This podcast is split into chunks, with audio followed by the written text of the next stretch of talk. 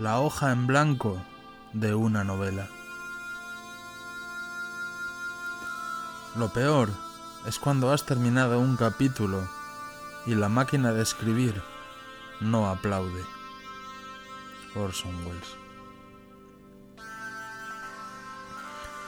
Es difícil de explicar con palabras algo que está tan ahondado en el silencio, en lo inexpresable. El hecho es que esa novela era más que una novela. Era como millones de libros, porque entonces creía que cada lector leía un libro diferente. Así como cada uno ve el mundo a su manera, cada uno lee un libro diferente. En fin, que hay tantos libros como lectores. Mi esposa me proveía siempre folios en blanco en paquetes de 500. Durante meses pasé largas horas ante la hoja en blanco. Cuando un día conseguía escribir dos páginas, era un buen día. Pero al cabo de tres días volvía de nuevo el bloqueo y destruía lo escrito. Era imposible describir este libro, ahora lo sé. Pero entonces soñaba con escribir el libro más bello jamás escrito.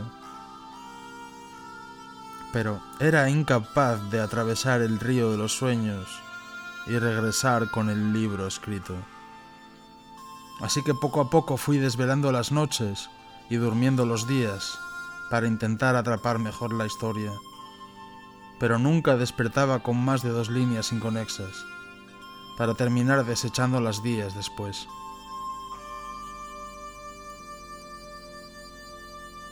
Para mí, escribir era un acto de supervivencia, una expresión de la pura libertad del pensamiento y el arte de la palabra escrita. Para escribir solo hay que tener algo que decir, pero yo creía inventar una historia y al final escribía sobre la realidad.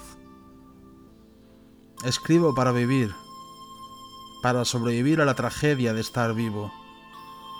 Los escritores somos seres heridos, por eso inventamos otra realidad. Escribimos para explicar aquello que no podemos explicar sin escribir.